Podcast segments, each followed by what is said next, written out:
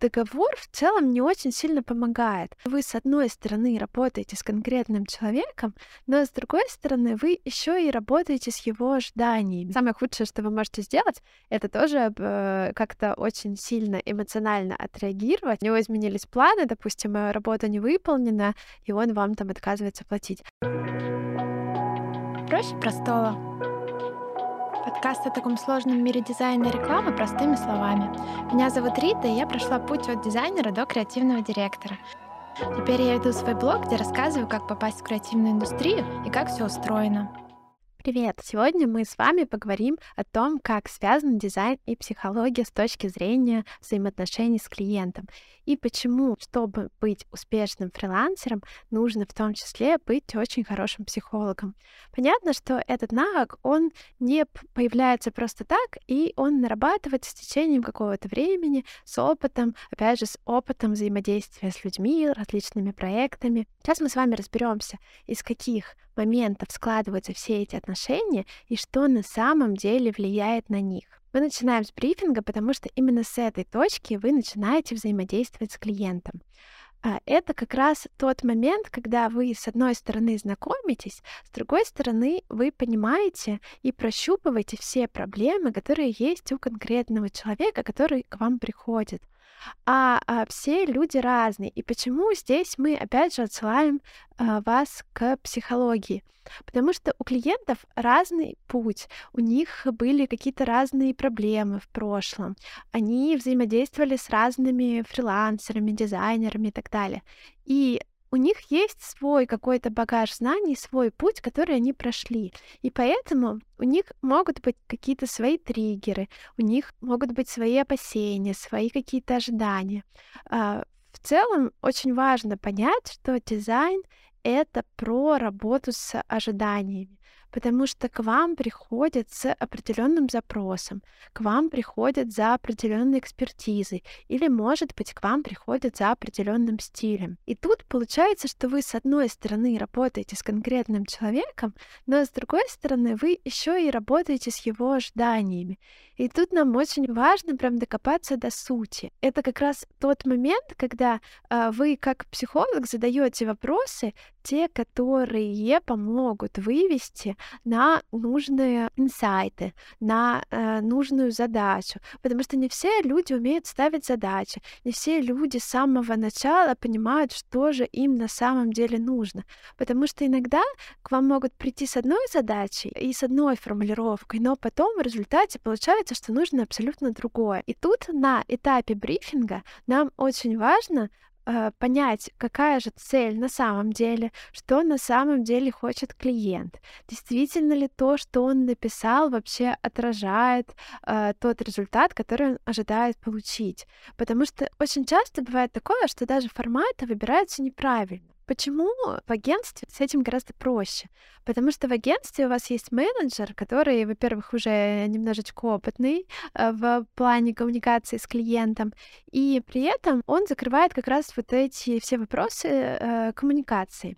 А, соответственно, когда вы работаете на фрилансе, вам приходится самому учиться а, и а, коммуницировать с клиентом, и выполнять руками очень многое, э, что мы делаем с точки зрения дизайна. И получается быть таким очень проницательным, чтобы понимать реальные потребности человека.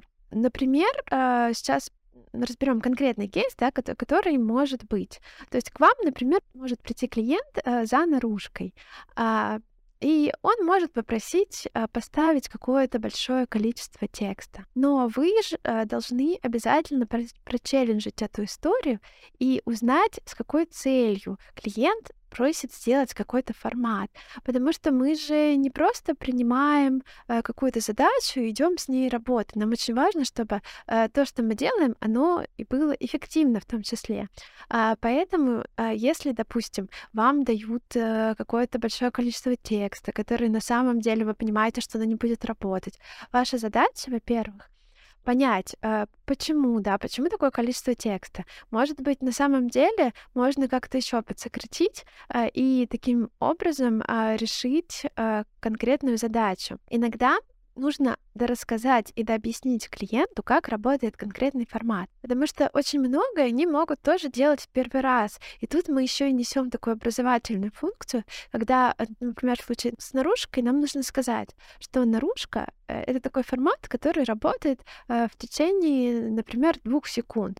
То есть две секунды — это контакт, человека с конкретным материалом. И за эти две секунды тот текст, который мы размещаем, он должен усвоиться человеком. А, соответственно, если вдруг наш текст какой-то очень длинный, то это значит, что половина информации просто не усвоится, и мы не получим нужный результат. И когда вы логически объясняете клиенту, почему так, у него обычно меньше гораздо сопротивления, и плюс э, всегда гораздо лучше задачу корректировать в самом начале, потому что когда вы уже потом что-то сделали, это будет, а, опять же, итерации, правки, и это будут уже какие-то изменения в конечном продукте, а мы все-таки, э, опять же, э, почему мы идем э, сейчас обсуждаем психологию? Потому что нам очень важно сократить какое-то количество итераций, нам очень важно сразу как-то просчитать, а, сколько времени у нас это займет, а, вообще какие там усилия мы хотим потратить. И поэтому даже на этапе задач очень важно прям четко понимать, да, что нужно, э, и это очень важно, чтобы это происходило с двух сторон. То есть тут не только вы должны понимать четко то, что нужно, но вы должны сделать так, чтобы ваш клиент тоже понял, что в результате он получит. И чем четче будет это понимание, тем меньше потом а, комментариев вы а, получите, когда уже покажете ему свой дизайн. Теперь э, очень важный момент, э, на котором очень многие люди спотыкаются. Часто люди боятся задавать большое количество вопросов, потому что кажется, что если я задам лишние вопросы, то это может показать меня с не очень хорошей стороны, э, это может показать меня как не очень компетентного человека. Но это не совсем так. Э, во-первых, э, все, что вы делаете, очень хорошо объяснять. То есть даже если вы задаете какие-то вопросы, то очень классно сразу пояснить клиенту, почему вы их задаете, почему так много, да. То есть это не потому, что э, вы решили его замучить, чтобы он там заполнял кучу строк, например, вашего брифа, а, а потому что вы ему объясняете, вот сейчас я, например, понял задачу вот так, это корректно или некорректно, а, и или э, вы можете рассказать, в чем у вас сразу есть сомнения, и эти все моменты очень классно обсуждать в начале. Брифинг — это каждый раз процесс синхронизации. И вам в самом начале нужно обязательно вот во всех точках, в которых могут быть потенциально какие-то проблемы, засинхрониться очень важный еще этап засинхрониться на предмет того, что красиво для вас и что красиво для клиента. Э, это классно с точки зрения опять же, и конкретной аудитории, а, потому что ваш клиент, он чаще всего все-таки лучше знает свою аудиторию, чем вы, а, потому что он с ней работает, у него есть уже какой-то определенный опыт, скорее всего, он уже писал до этого, да, какие-то брифы, может быть, он делал с кем-то какие-то исследования, там, уже проделывал какую-то работу еще и до вас. Поэтому здесь очень важно, здесь получается три таких больших блока. Значит, вы, клиент и его аудитория. И тут очень важно э, сойтись на вот этом э, красиво, да, для каждого э, из этих блоков, потому что понятно, что у нас свои понятия красоты. Даже если мы сейчас с вами бы попытались засинхрониться вдвоем, то у нас бы с вами, возможно, тоже были бы какие-то противоречия, потому что у меня свои понятия красоты очень субъективные, у вас свои. Как можно это сделать? Можно показывать клиенту картинки. То есть вы делаете какую-то подборку, подборку со шрифтами, например, с палитрами. Можете сделать подборку по тематикам, по тому, как это было реализовано э, до этого, ну, какие-то задачи схожие, например, брать и показывать.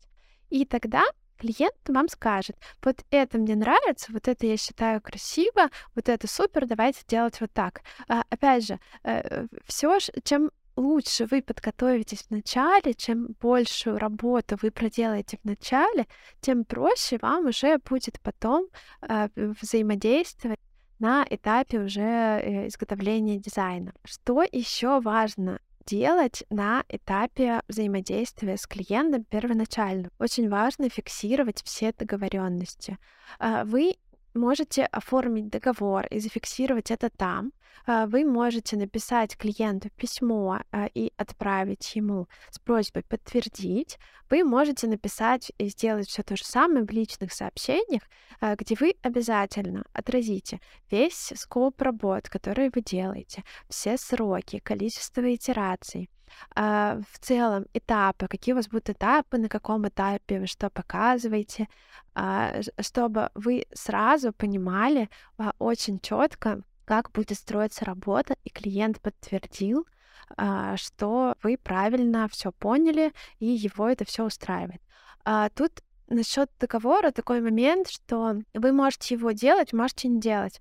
Я недавно созванивалась с юристом а, и пыталась узнать, опять же, там, а, действительно ли а, мне поможет договор, если вдруг клиент куда-то пропадет, а, там не заходит, не знаю, у него изменились планы, допустим, э, работа не выполнена, и он вам там отказывается платить. А, но я поняла, что договор в целом не очень сильно помогает, а, потому что действительно до суда доводят очень редко эту историю, а, только если вам клиент задолжал большое количество денег. Потому что если это небольшие косты, а, то а, очень часто услуги адвоката будут стоить гораздо больше, а, нежели вот эта сумма, да, которую вам должен клиент. Поэтому постарайтесь, во-первых, выстроить сразу а, доверительные отношения, потому что у нас э, в стране очень многое основано именно на человеческих отношениях, и э, это важно понимать в любой работе. Поэтому после того, как вы выстроили отношения, зафиксируйте в любом месте э, ваши договоренности и обязательно берите предоплату за каждый блок работ. Это не полная стоимость, и это гарантия и для вас, и для вашего клиента. Гарантия того, что вы, во-первых, уже начнете делать какую-то часть работы, и у клиента будет тоже выполнена какая-то часть работы за небольшие деньги, где, э, если что, если вдруг что-то пойдет не так, вы можете разойтись, но вот этот этап работы, который вы сделали, уже будет оплачен. А я для себя выработала такую схему, мне она кажется пока самой эффективной, а, но опять же без четких договоренностей ничего не может э, происходить. А, итак, после того, как мы с вами прошли этап брифинга, а, в следующий раз мы встречаемся с клиентом, когда уже показываем ему концепции. Здесь очень важный момент, что, а, опять же, нам нужно все время поддерживать с ним личный контакт.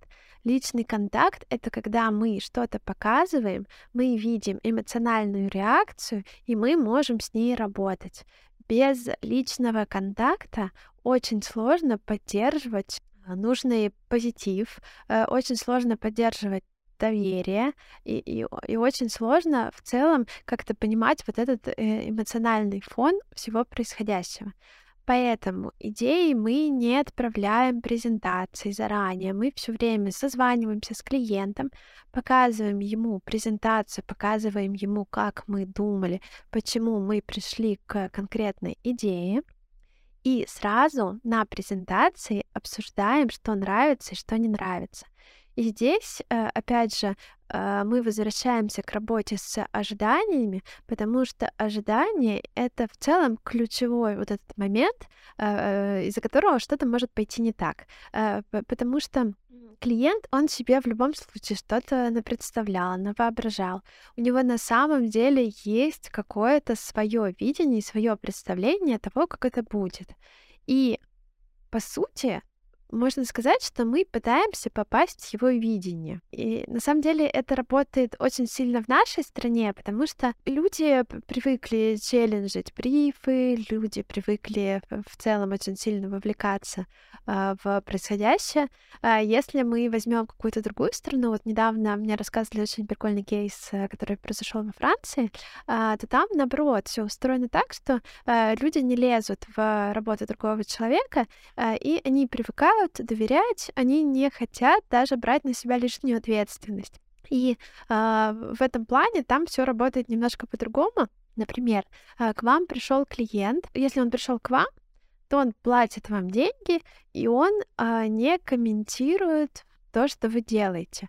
А, потому что а, у них это считается оскорбительным указать человеку, указать дизайнеру то, как нужно делать э, его работу. А, конечно, ему потом результат может не понравиться, он может потом уйти к другому, а, но именно в процессе работы он с вам ничего не скажет. У нас в этом плане все намного жестче. У нас комментарии а, обычно идут сразу же. А, не все умеют давать комментарии экологично, и поэтому в этом плане вам нужно быть готовым к тому, что реакция, которую вы получите, она может вам не понравиться. Но а, здесь, во-первых, нужно очень сильно прорабатывать еще и а, собственные ощущения, собственное отношение к работе, потому что вы и ваша работа это не одно и то же.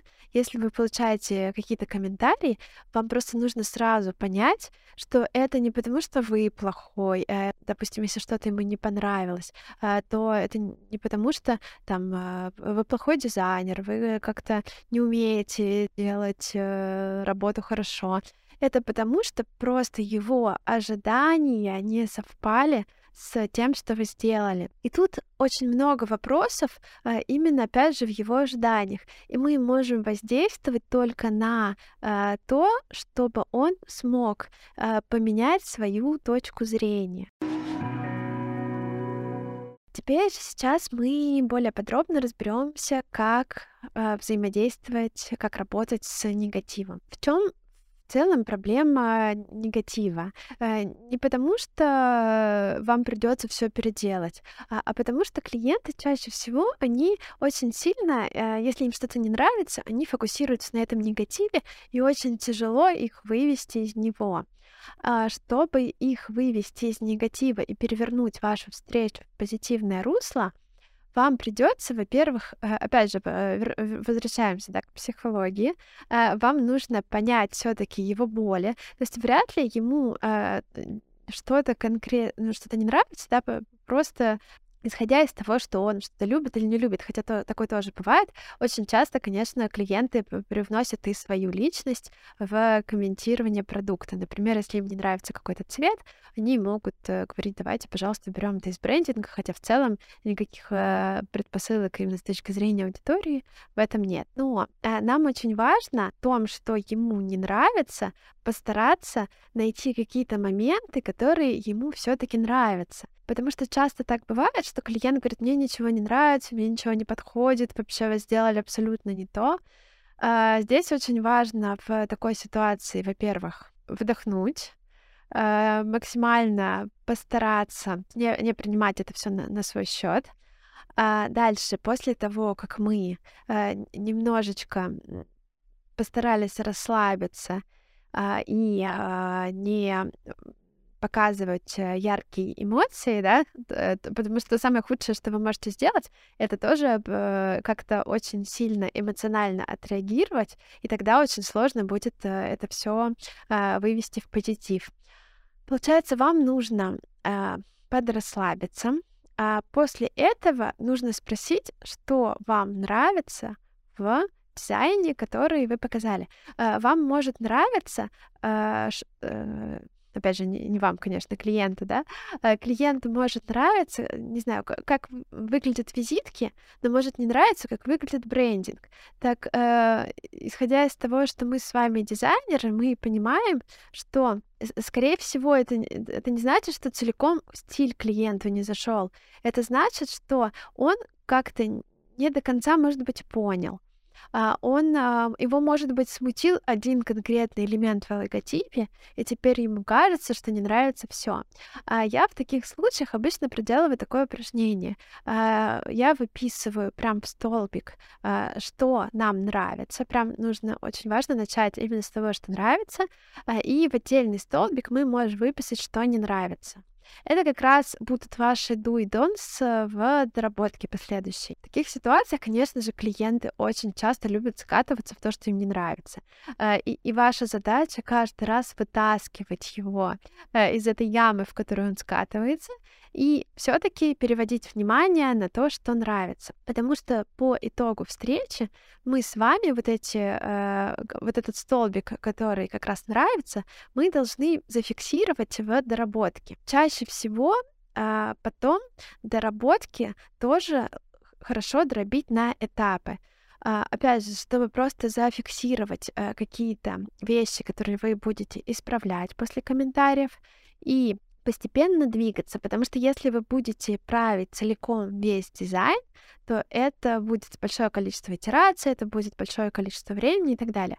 Поэтому э, вот у меня, допустим, был кейс, э, сейчас я показываю, э, недавно я показывала три идеи, э, как раз была ровно такая ситуация, очень э, много ей как будто бы не понравилось клиенту, но мы прямо на встрече нашли моменты, которые нравятся. Оказалось, что это визитки, оказалось, что есть конкретная форма, которая все-таки нравится.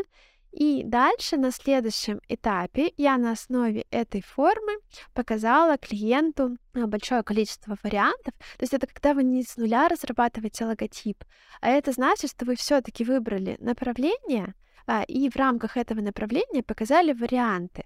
А, соответственно, дальше клиент выбирает конкретный вариант, который ему нравится, и дальше уже мы все последующие этапы, вот мы выбрали форму, да, потом дальше мы выбираем цвет. То есть на следующем этапе, и это отдельный этап, когда мы зафиксировали форму, и мы к ней потом не возвращаемся. Дальше мы зафиксировали цвет, и э, эти моменты уже утверждены. И после того, как мы это зафиксировали, мы идем прорабатывать, например, элементы стиля, визитки и так далее. Потому что очень часто бывает, что даже то, что вы обговорили в начале, и потом вот этот бриф, который у вас есть, а, он может претерпевать изменения. И очень важно синхрониться в каждом этапе, в каждой точке. И даже если мы потом идем прорабатывать какой-то блок, еще раз прям уточняйте, показывайте референсы и э, говорите, что вот смотрите, сейчас мы с вами идем прорабатывать все вот в таком направлении. И тогда ожидания, которые есть у вашего клиента, они сразу будут правильными, и плюс, э, когда вы разбиваете на этапы, а, весь процесс, он протекает немножечко легче, потому что клиент комментирует не все, а, а комментирует одну какую-то деталь. А, потому что часто так бывает, что когда э, у клиента есть возможность комментировать все, ну и задача комментировать все, а, они, естественно, могут вам сначала откомментировать одно, потом они через какое-то время посмотрят и решат, что а, не знаю, родятся еще какие-то комментарии. И таким образом у вас будет большое количество итераций, и это в итоге э, выйдет в проблему с точки зрения изначальных договоренностей. А, теперь, после того, как мы с вами а, прошли все э, наши этапы. А, опять же, если возвращаться именно к денежной стороне вопроса, то я обычно делю это все на три этапа. Когда у меня есть изначальная презентация, второй этап а, это когда мы уже прорабатываем основные какие-то элементы стиля. И третий этап — это когда мы уже завершаем и, по сути, делаем какой-то там гайдбук, собираем материалы и а, показываем, как этот стиль а, может работать дальше. По завершению работы очень важно, во-первых, опять же, спросить, как клиент себя ощущает, потому что то, вернется он к вам впоследствии или нет, порекомендует он вас или нет, очень сильно зависит от того, а, какой эмоциональный опыт он получит. А, потому что люди не запоминают факты, а, люди не запоминают, какое у вас там было количество итераций, они не запоминают, насколько вы там были согласны, не согласны, э, что там произошло. А, люди запоминают эмоциональную реакцию на, на все, что у вас происходило на проекте. И вам очень важно, чтобы эта эмоциональная реакция, которая в итоге произошла после взаимодействия с вами, она была положительной. И поэтому вам нужно влиять Uh, именно на этот опыт, на uh, то, как чувствует себя клиент при работе с вами, А, и очень важно все-таки это все а, проверять, э, задавать вопросы, синхронизироваться, спрашивать, как у клиента дела и так далее. Потому что чем лучше, ярче будет эта реакция, тем лучше в его воспоминаниях э, это все отложится, а, а потом он уже не будет помнить все подробности работы, а просто будет рекомендовать вас э, э, своим коллегам или дальше придет еще с другим брифом. По этой теме мы, наверное, с вами в этот раз завершаем. Давайте-ка еще раз пройдемся, быстренько суммируем с самого начала. То есть у нас с вами есть каждый этап взаимодействия, точка контакта с клиентом, после которого э, вы, во-первых, каждый раз чекаете его эмоциональное состояние, вы каждый раз э, чекаете на момент синхронизации, насколько действительно вы с ним находитесь в одной точке, проводите клиента с этапа брифинга, презентации идей, дальше последующих комментариев и э, дальнейшей реализации. На каждом этапе мы спрашиваем, э, как дела, что происходит, э, действительно ли там э, клиент все успевает. Еще такой момент, э, который я забыла вам рассказать в середине, но сейчас скажу в самом начале. Смотрите, клиенты тоже люди. А, у них есть э, свои какие-то страхи, переживания. Они могут не успевать в сроки. У них могут очень сильно зависеть э, деньги от того, что вы делаете.